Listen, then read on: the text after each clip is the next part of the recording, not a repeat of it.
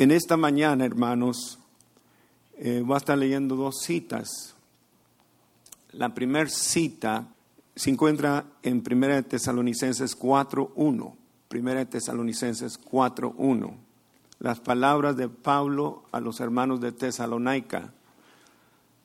Dice así, por lo demás, hermanos, os rogamos y exhortamos en el Señor Jesús, que de la manera que aprendisteis de nosotros cómo os conviene conduciros y agradar a Dios, así abundéis más y más.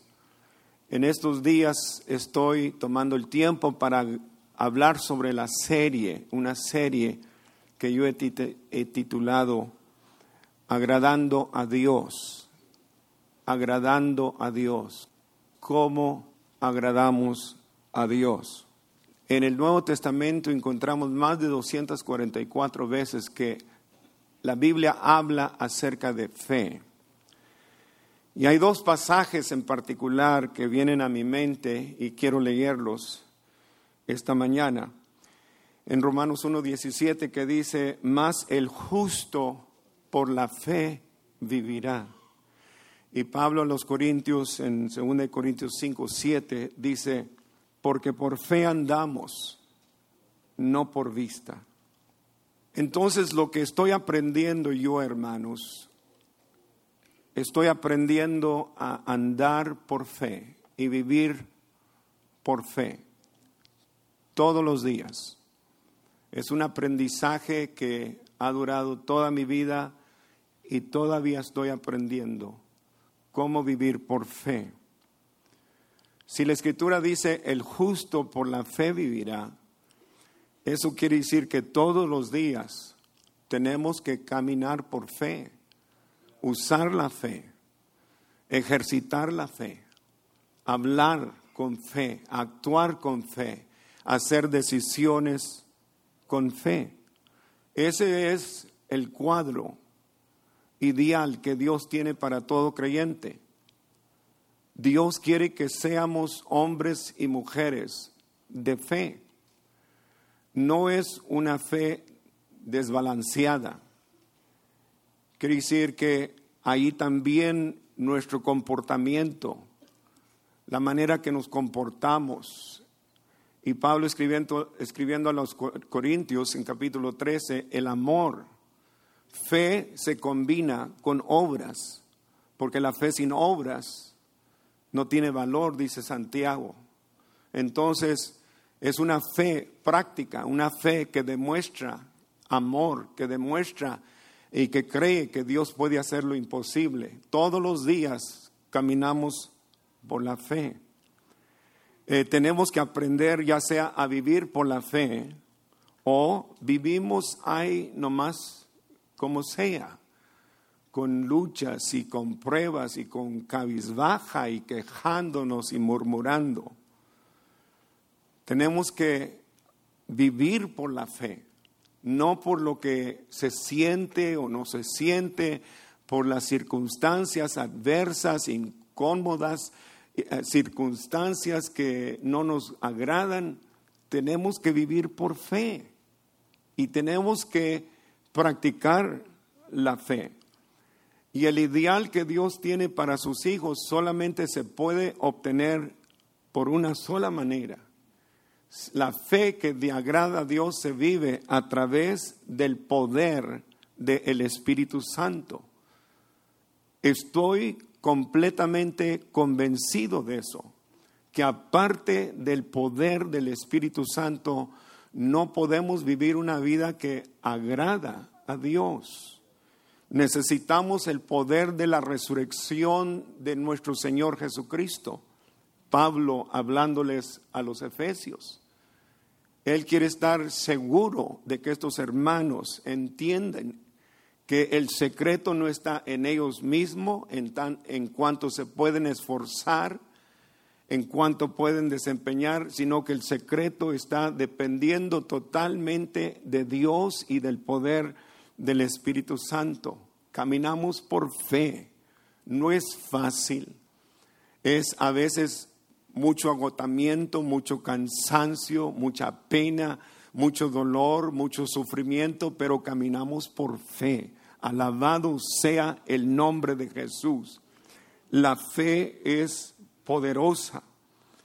Y en esta mañana quiero hablar de un hombre que agradó a Dios, un hombre en el Antiguo Testamento que agradó a Dios, porque demostró esa fe que agrada a Dios. No sabemos mucho, en la escritura solamente se dedican dos versículos acerca de este hombre, pero en esos dos versículos Dios quería asegurarse de que nosotros pudiéramos aprender de este hombre que tocó el corazón de Dios.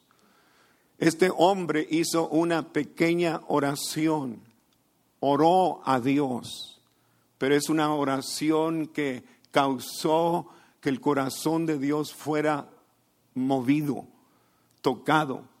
Una oración, una petición que hizo de todos los que se nombran, este es el único cuyo nombre está asociado con esta oración. Y si tienen eh, sus Biblias, quiero que volteen conmigo. Este es el segundo pasaje que les quiero leer. En Primera de Crónicas 4, Primero de Crónicas capítulo 4. En Crónicas lo que se comienza a hacer es hacer una lista de la genealogía de los de tribu de Judá, de los que eran descendientes de David. De modo que se están nombrando nombres y familias, padres, hijos, y se da una lista de muchos, muchos nombres. Pero llegamos al versículo número 9 y el versículo número 10 y encontramos algo interesante nos habla de uno que se llama Jabes. Y lo primero que dice, Jabes fue más ilustre que sus hermanos, al cual su madre llamó Jabes, diciendo, por cuanto lo di a luz en dolor. El verso 10, e invocó Jabes al Dios de Israel, diciendo, oh, si me dieras bendición y ensanchases mi territorio, y si tu mano estuviere conmigo y me librares del mal, para que no me dañe, y le otorgó Dios lo que pidió. Es todo lo que encontramos de este hombre.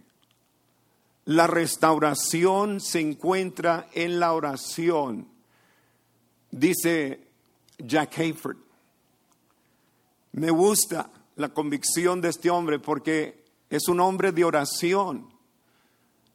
Jack Hayford cree en el poder de la, de la oración, un pastor de una iglesia cuadrangular en Los Ángeles.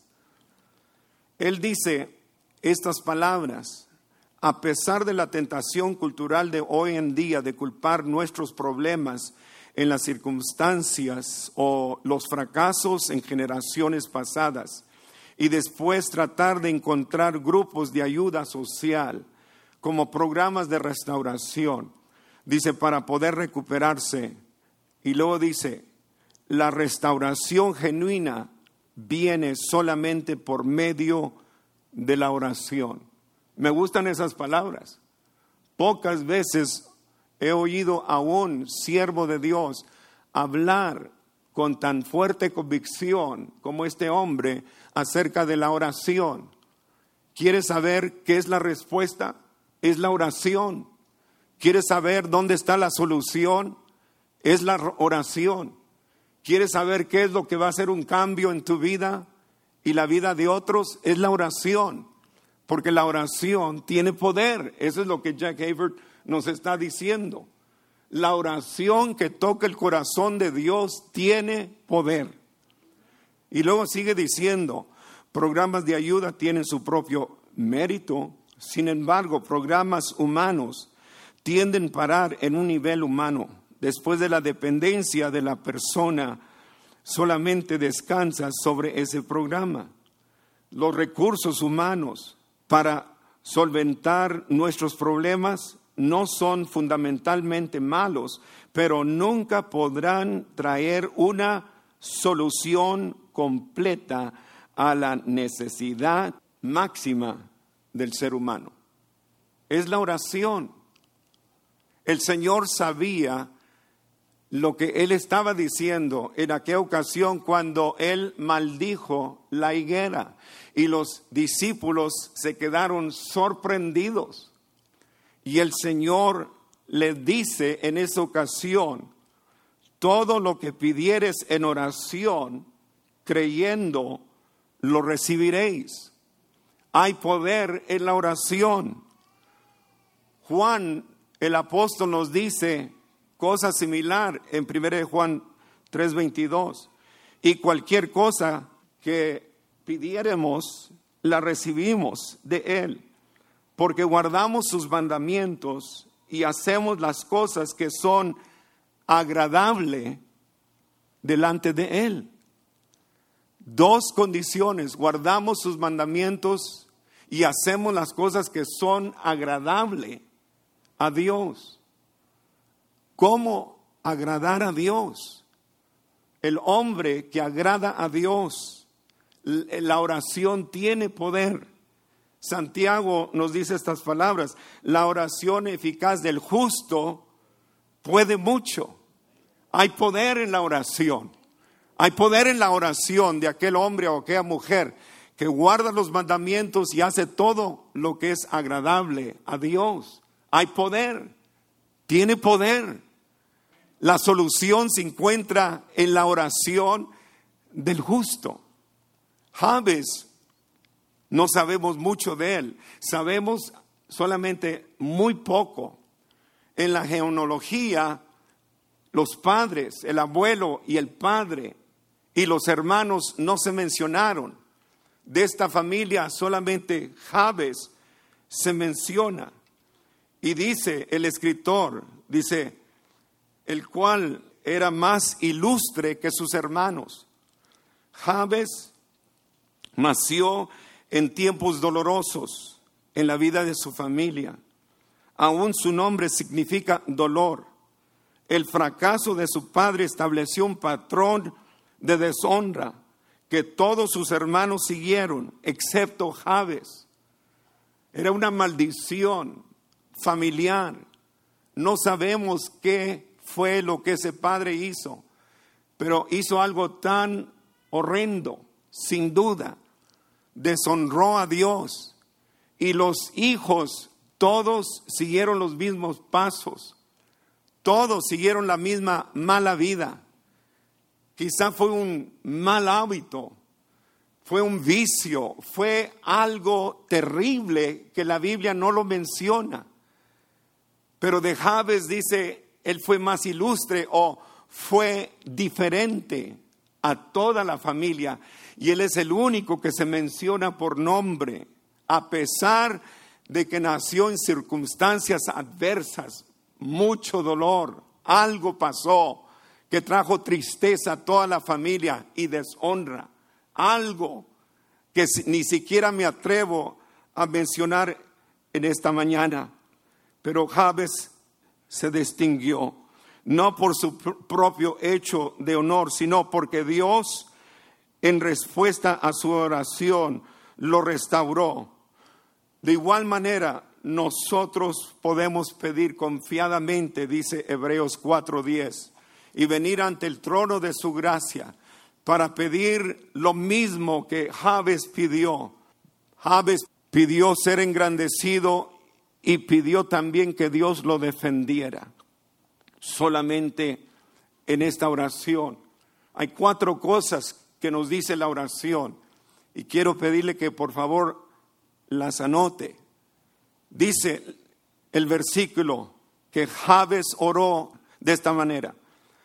Oh, si me dieras bendición y ensanchares mi territorio la primer cosa que veo yo acerca de la oración de Javes es que él oró con esperanza y con fe. Oh, si me dieras bendición. Jabes anhelaba todas las bendiciones de Dios.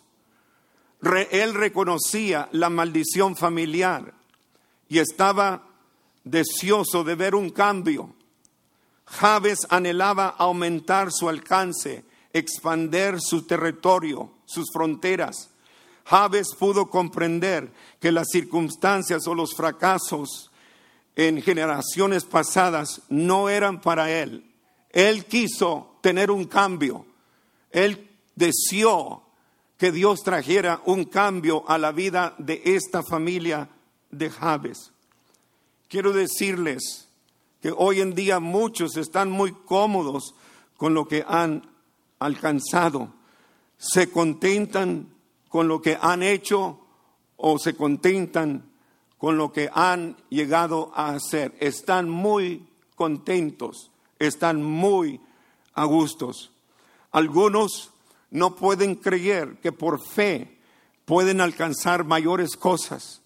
Algunos no pueden comprender y se están contentos solamente con la rutina laborosa y espiritual. Otros están contentos con cumplir solamente ritos espirituales. Pero Dios tiene algo más. Dios quiere que alcancemos más todavía. Cuando oramos, tenemos que orar con esperanza y con fe. Es indispensable. El Señor dijo a sus discípulos, de cierto, de cierto os digo, si tuvieres fe y no dudareis, todo lo que pidieres en oración, creyendo, lo recibiréis. Y si el Señor no lo dijo, porque es que no podemos creer las palabras del Señor. Yo encuentro otro personaje en el Antiguo Testamento, era un hombre que oró con esperanza y con fe. Ese hombre estaba muy cómodo, le servía al rey en el palacio, tenía su buen trabajo, no tenía que salir al sol, no, te- no tenía que agotarse mucho, su trabajo era solamente atender al rey, era el copero del rey. Pero Nehemías tenía inquietudes y cuando llegó uno de sus hermanos de Jerusalén, lo primero que él le pidió es, dime cómo está el pueblo, dime la condición de Jerusalén. Y el hermano le dio tristes noticias, que Jerusalén estaba en ruinas, destruido, los muros, todo está destruido. Nehemías empezó a llorar, se quebrantó, varios días estuvo en oración y en ayuno. Entonces, en el capítulo 1, versículo número 5, Nehemías comienza a orar. Después de días de ayuno, comienza a orar y hace esta oración. Y dije, te ruego Jehová, Dios de los cielos, fuerte, grande y temible, que guardas el pacto y tienes misericordia de los que te aman y observan tus mandamientos. Esté ahora atento tu oído y abierto los ojos para oír la oración de tu siervo que hago ahora delante de ti, día y noche, por los hijos de Israel, siervos. Confieso los pecados que los hijos de Israel hemos cometido contra ti. Sí, yo y la casa de mi padre hemos pecado. En su oración, primero reconoce la grandeza de Dios. Dios es grande. Dios que creaste los cielos y la tierra. Tú eres poderoso, no hay nada imposible para ti. Segundo, reconoció la misericordia de Dios. Dice, tú que guardas el pacto y tienes misericordia de los que te aman, acuérdate de tu misericordia. No vengo a ti en base a mis propios méritos, vengo a ti solamente en tu misericordia. Y luego confesó los pecados. Él sabía que todo el pueblo de Israel habían pecado contra Dios, habían sido desobedientes a Dios y confiesa el pecado del pueblo de Israel y él mismo se incluye y a sus padres. Ahora él va a recordar las promesas hechas a Moisés. Sigue diciendo, acuérdate ahora la palabra que diste a Moisés. Se lo está diciendo en oración. Acuérdate de tu promesa, Señor. Acuérdate que tú dijiste eso. Eso es lo que a Dios le agrada, que le recuerdemos sus promesas. Acuérdate lo que le dijiste a Moisés, diciendo, si vosotros pecaires, yo os dispersaré por todos pueblos. Pero si os volvieres a mí, guardares mis mandamientos y los ponéis por obra, aunque vuestra dispersión sea hasta el extremo de los cielos, de allí os recogeré, recogeré y os traeré al lugar que escogí para hacer habitar. Eso es lo que Dios prometió. Dios les hizo una promesa. Y luego Nehemías hizo un gran ruego y súplica. Dice, ellos pues son tus siervos y tu pueblo, los cuales redimiste con tu gran poder y con tu mano poderosa. Dice, te ruego Jehová que estés ahora atento tu oído a la oración de tu siervo y a la oración de tus siervos, quienes desean reverenciar tu nombre. Concede ahora buen éxito a tu siervo y dale gracia delante de aquel hombre. Esa es la petición. Después de que dijo todo eso, después de que hizo toda esta confesión y después de que habló de la misericordia de Dios y la grandeza de Dios y la promesa que él hizo a Moisés, entonces él hace una petición. Dame gracia delante de este hombre. Él hizo una oración y cuando él oró, oró con esperanza y con fe. Así es como Dios es honrado cuando oramos con esperanza y con fe. No sea como la hermana que pasó aquí para que oraran por ella, venía enferma y oraron por, por ella de todo corazón. Y cuando salió allí afuera dijo, yo sabía que el Señor no me iba a sanar. Eso no es esperanza. Esperanza es creer que Dios sí puede hacer algo, aunque me sienta terrible, aunque no lo siento en mi cuerpo, yo sé que Dios va a hacer algo. Mi Dios es poderoso. Él me promete que Él puede sanarme y yo voy a creer en esa promesa. Me siento mal, me siento afligido, me siento agotado, pero yo sé que mi Dios puede, porque no hay nada imposible para mi Dios. Alabado sea el nombre de Jesús.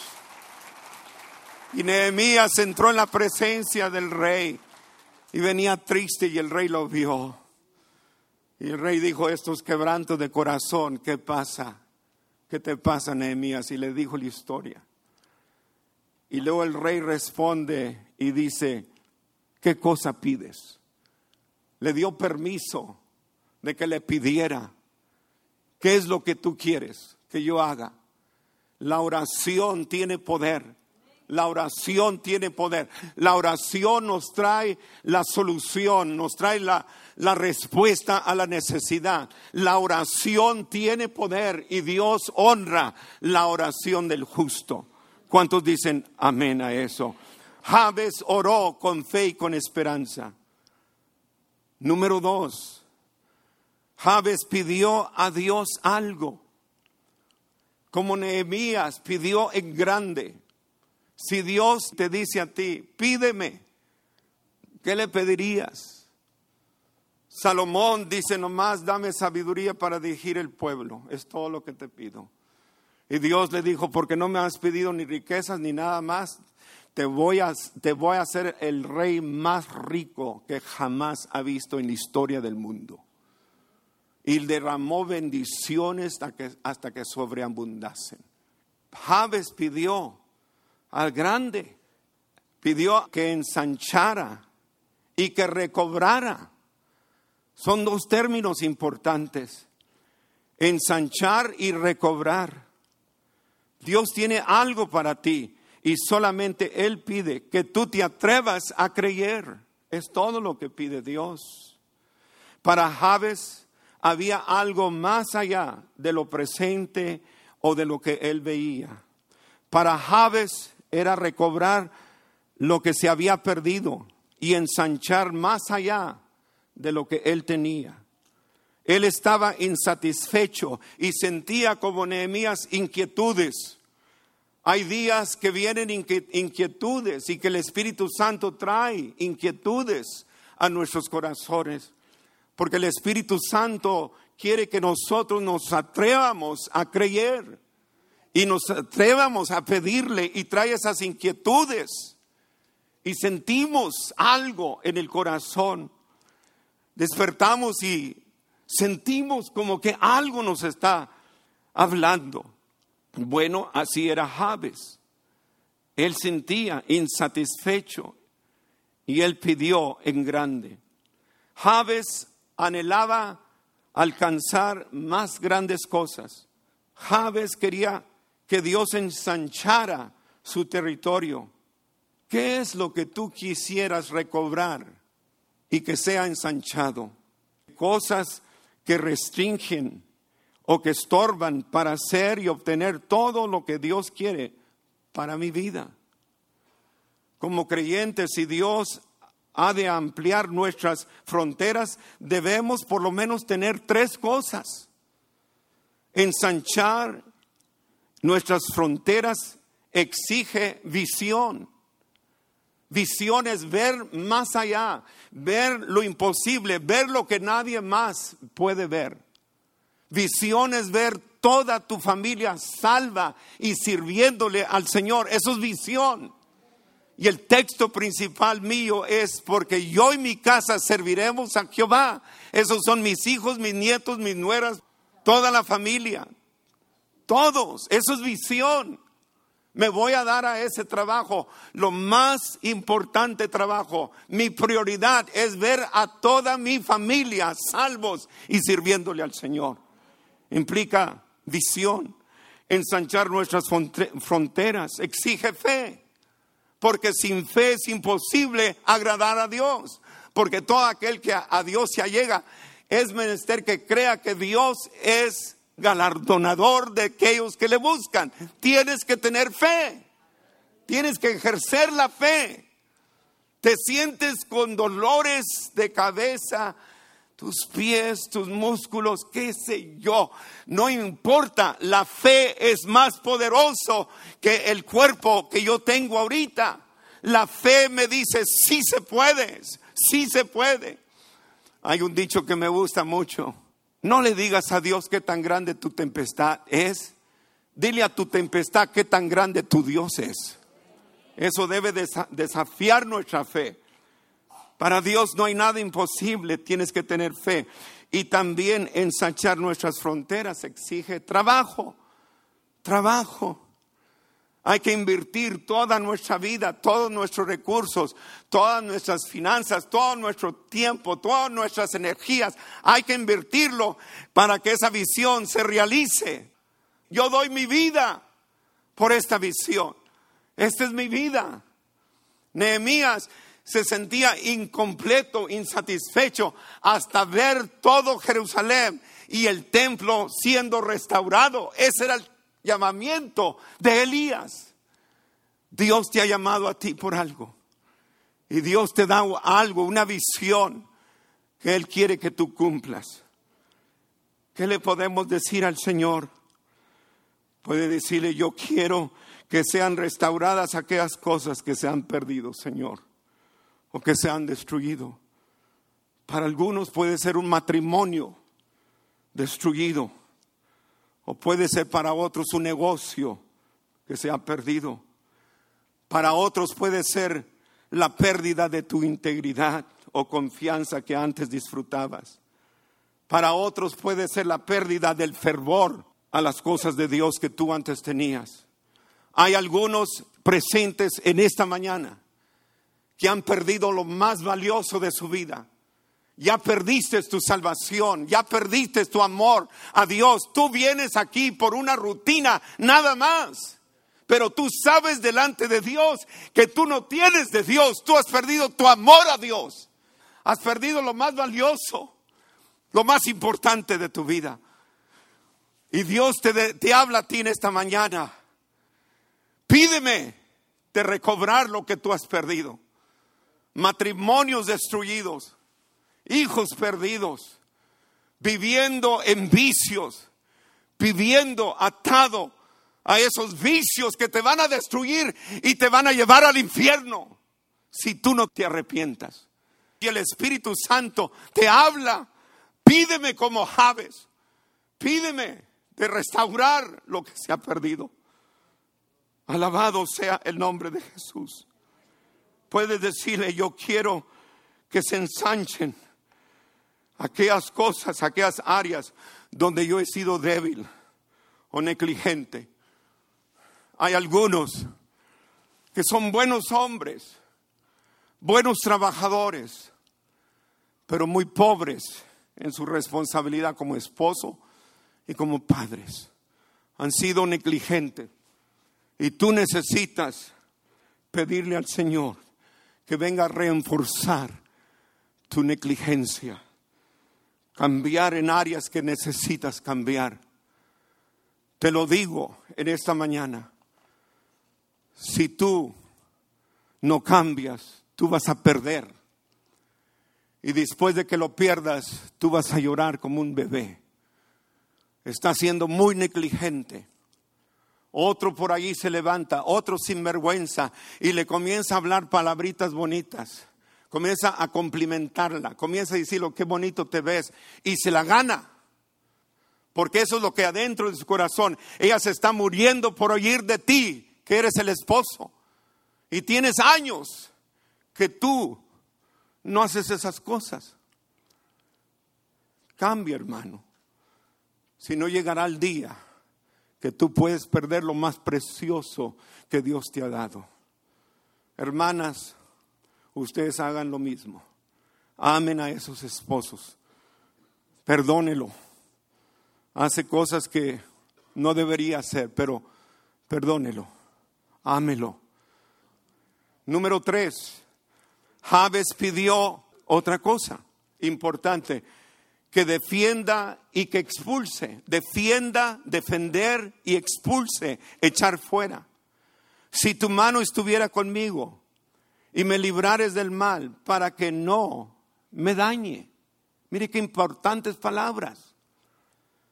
Si tu mano estuviera conmigo y me librares del mal para que no me dañe. Cuídame, Señor, defiéndeme, expulse todo aquello malo que puede llegar a mi vida para destruir el propósito de Dios para mi vida. ¿Qué cosas? Cosas como tentación, cosas que nos atacan, cosas que nos atormentan la mente, depresión, cosas que traen temor a nuestra vida, cosas que condenan o confunden o me comprometen. Javes hizo una oración de pureza de vida. Dice, y me librares del mal. Guárdame del mal. Guárdame de toda tentación. Guárdame en santidad, le dijo Javes. Javes entiende el, el peligro de caer en el pecado. Todo lo ganado se puede perder en un momento de tontería.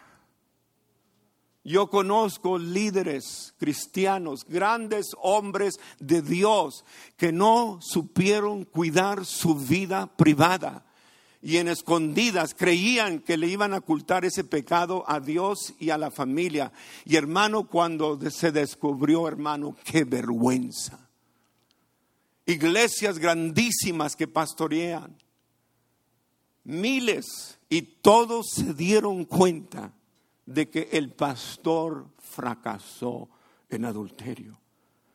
Y Javes entiende importante es, Señor, que me guardes de tentación. Cuídame, Señor. Líbrame del mal y de tentación. Para algunos puede ser la droga, para otros el alcohol.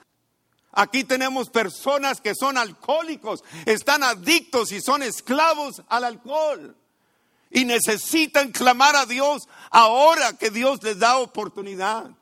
Necesitan implorar a Dios. Pero no creas La Biblia dice que nadie se burla de Dios. Tarde que temprano, lo que tú siembras, eso vas a cosechar. Ese vicio te va a robar la vida, te va a destruir. Oye mis palabras. Si me librares del mal. Javes pidió por santidad. ¿Qué oración? Más cristianos deberían de estar orando. Deberíamos estar orando como Javes. Y luego Dios le respondió, esta es la cuarta cosa. Dice, y le otorgó Dios todo lo que pidió. Porque Dios sabía, que no estaba pidiendo egoístamente. Dios sabía que Javes sinceramente quería servirle a Dios de todo corazón. Dios busca hombres y mujeres que conocen lo que es la oración. Hoy en día necesitamos más hombres y mujeres que conozcan lo que es la oración. Todos saben pedir, pero no todos saben orar. No todos saben interceder, no todos saben agonizar, luchar delante de la presencia de Dios. Yo, yo soy testigo de esas agonías de hermanos y hermanas que agonizaron delante de la presencia de Dios. Y yo los veía y los escuchaba y eso impactó mi vida. Este verdaderamente es un guerrero de Dios. Este está bombardeando el cielo con estas oraciones. Y el diablo teme esas oraciones. Y el diablo teme a esa persona que sabe orar. Los discípulos dijeron al Señor, enséñanos a orar. Enséñanos a orar. Muchos estamos impuestos a rutina, estamos impuestos al show, a ver qué nos ve, pero pocos saben lo que es orar. Dice, como cristianos, dice Jack Haver, podemos servirle toda la vida y ser tan inexpertos en la oración. La necesidad más grande en la vida del cristiano es aprender a orar y de pedir con sabiduría y con entendimiento. Estamos en lo que estamos. Estamos sufriendo, estamos en la ruina, estamos siendo atacados por el enemigo. Algunos están siendo destruidos por el enemigo porque no hay nadie que se ponga a la brecha y comenzar a interceder. La búsqueda personal de Dios en oración es la única manera de realizar el cumplimiento más alto para nosotros, dice Jack Hafer una simple oración, pero Dios le concedió a Jabe su petición. Sus fronteras se ampliaron, su vida fue limpia. Nuestro Señor anhela hacer lo mismo por nosotros. ¿Puedes creer que Dios sí te bendice? ¿Puedes creer que sí te ayuda a recobrar, a ensanchar y a defender? ¿Puedes creer que Dios te puede librar del mal y defender. Estarás dispuesto a creer y orar como Javes. ¿Cómo debemos de orar? Con esperanza y fe. Oh, si me dieras bendición.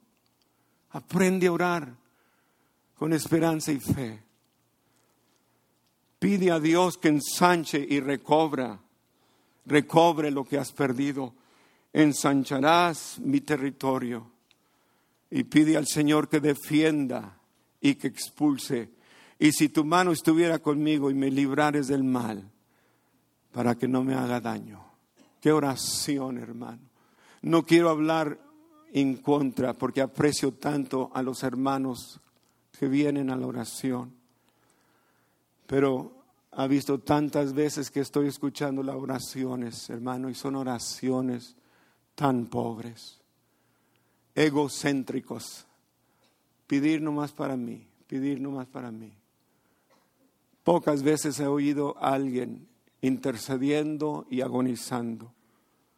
Y el Señor me libre y el Señor me enseñe más de la oración. ¿Cómo debemos de orar? Hay que orar como con propósito. Orar por las cosas prometidas en la palabra de Dios. Orar para el cumplimiento de metas, deseos o aspiraciones o sueños que el Espíritu Santo ha puesto en nuestro corazón, que tú comienzas a dudar que se pueden cumplir. Hay que orar por aquellas cosas que traerán un nuevo significado y cumplimiento de vida, un nuevo sentir de destino. Porque es que Dios me ha dado la vida. Hay un propósito que cumplir. Yo soy un hombre de destino, como usted es un hombre de destino. ¿Quién ha de creer de que más de 40 años yo caminaba estos caminos solitarios? Había puro desierto. ¿Quién había de creer que un día Dios iba a levantar una iglesia aquí mismo donde yo caminaba y que yo iba a llegar a ser el pastor de esta gran congregación? ¿Quién lo había de creer? Toda mi vida se la ha dado al Señor mis mejores años, todos se los he dado al Señor. ¿Y sabe qué, hermano? No me arrepiento ni por un solo momento. Ha valido la pena. Y si yo tuviera una segunda oportunidad, yo lo haría de nuevo, porque no hay cosa más grande como cumplir el llamado de Dios.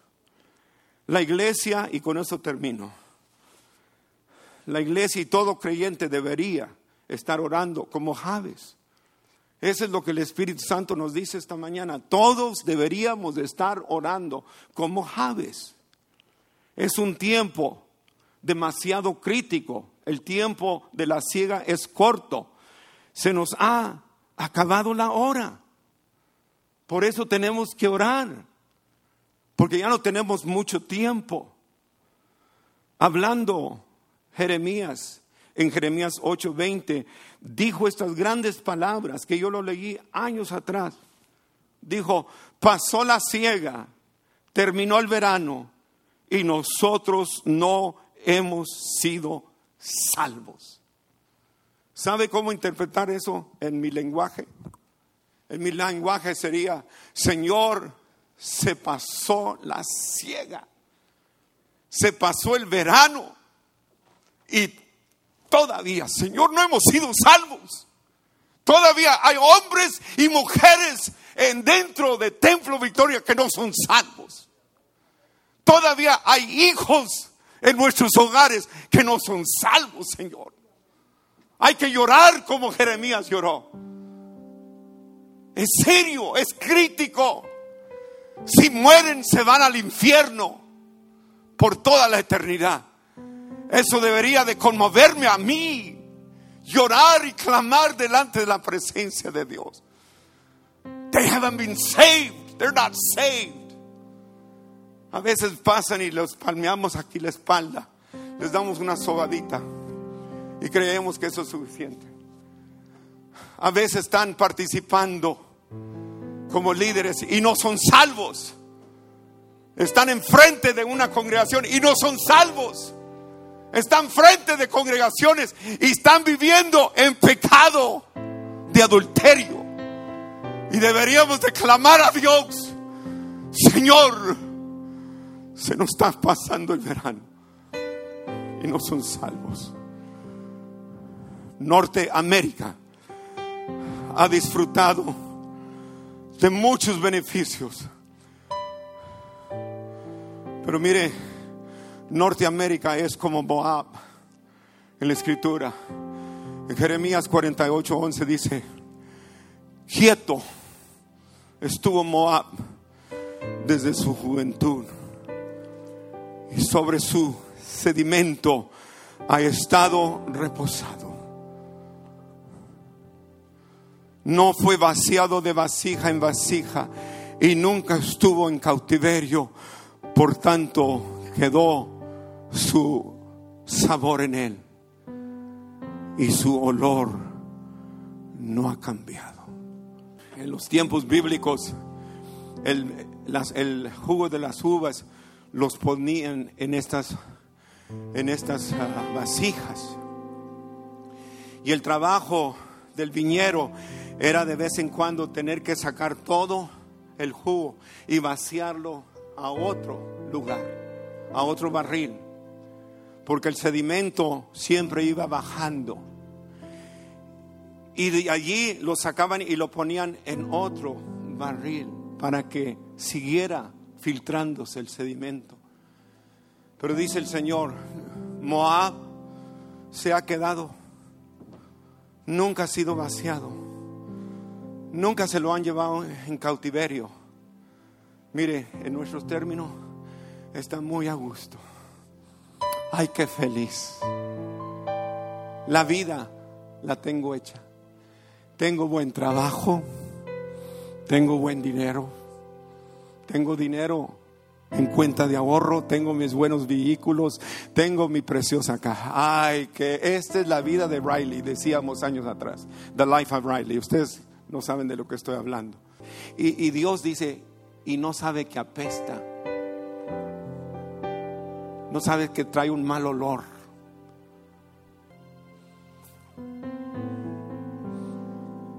El que escribió el mensaje pecadores en manos de un Dios lleno de ira.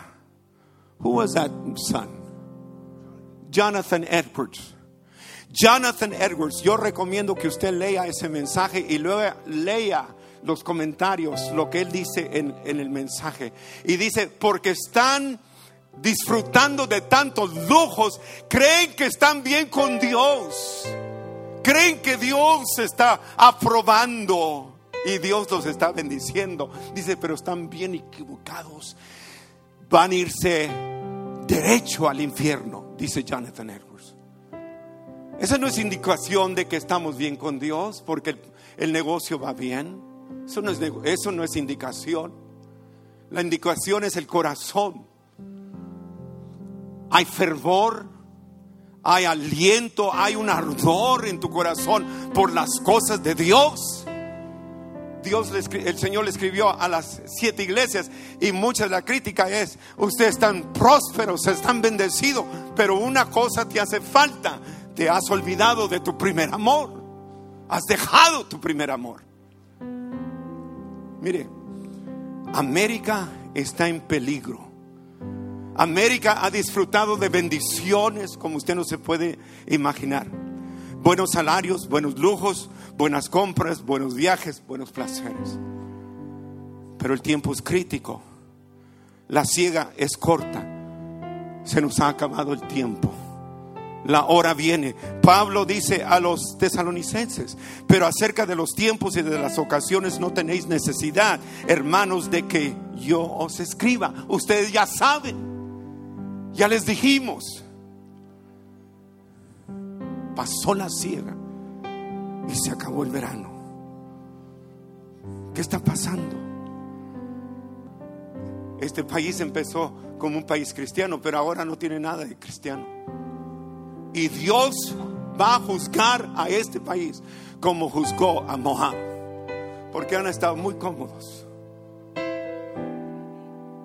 No hay como yo y mis dientes y mis parientes, alguien dijo, ¿verdad? De eso, de es todo lo que nos interesa. Quiero hacerme más y más rico. Quiero más y más lujos. Pero Dios nos va a juzgar. Yo estoy convencido que estamos viviendo los últimos días. Y si el Espíritu Santo está haciendo algo en nuestro corazón es porque Él sabe que son los últimos días y ya no hay mucho tiempo para hacer lo que vamos a hacer. Enséñanos a orar, Señor. Enséñanos a orar. Y orar como Javes, un hombre que agradó a Dios. ¿Usted es un hombre que agrada a Dios? ¿Usted es una mujer que agrada a Dios? Dios quiera que sí. Dios quiera que podamos arreglar nuestras cuentas. ¿Cómo está tu vida? ¿En qué te estás metiendo? Tú piensas que nadie te ve. Ya te han visto. Ya te vieron. Ya te descubrieron. Ya saben en lo que te andas metiendo. No es un secreto. Y si no te arrepientas, Dios te va a avergonzar públicamente. Arrepiéntate. Arrepiéntate de lo que estás haciendo. Busca a Dios de todo corazón. El Señor ya viene. El Señor ya viene. Créamelo, el Señor ya viene y está preparando a su iglesia. Gloria a Dios. Él viene por una iglesia limpia, sin manchas sin arrugas. Él viene por alguien que verdaderamente lo está preparando, esperando. Como las cinco vírgenes que tenían sus lámparas ardiendo y tenían la reserva, el aceite. Cinco se descuidaron, cinco no les importó, como quizá algunos dentro de las iglesias, pero cinco estaban vigilando, vigilando. Ya el novio viene y se va a hacer un grito y el grito será, el novio viene, el novio viene, el novio viene, Jesucristo viene, Jesucristo viene, iglesia, Jesucristo viene, Jesucristo viene por su iglesia, prepárate, prepárate. Y se va a tocar la trompeta. And we're out of here. Nos vamos a ir. ¿Cuántos dice gloria a Dios? Ha sido, ha valido la pena servirle al Señor, hermano. Le ha servido con, le ha echado ganas. Pues hay que echarle más ganas todavía. Porque todavía no nos meten al pozo, ¿ok? Hay que echarle más ganas. Vamos a orar.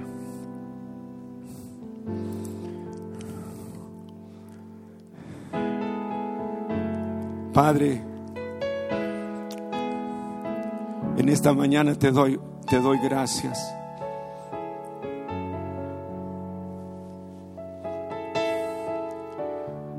Yo creo, Señor, que este es un mensaje que se ha dicho muchas veces, pero no nos cansamos, porque es la verdad. Tú vienes, Señor. La hora es corta. La mies ya está para pasar. El verano ya está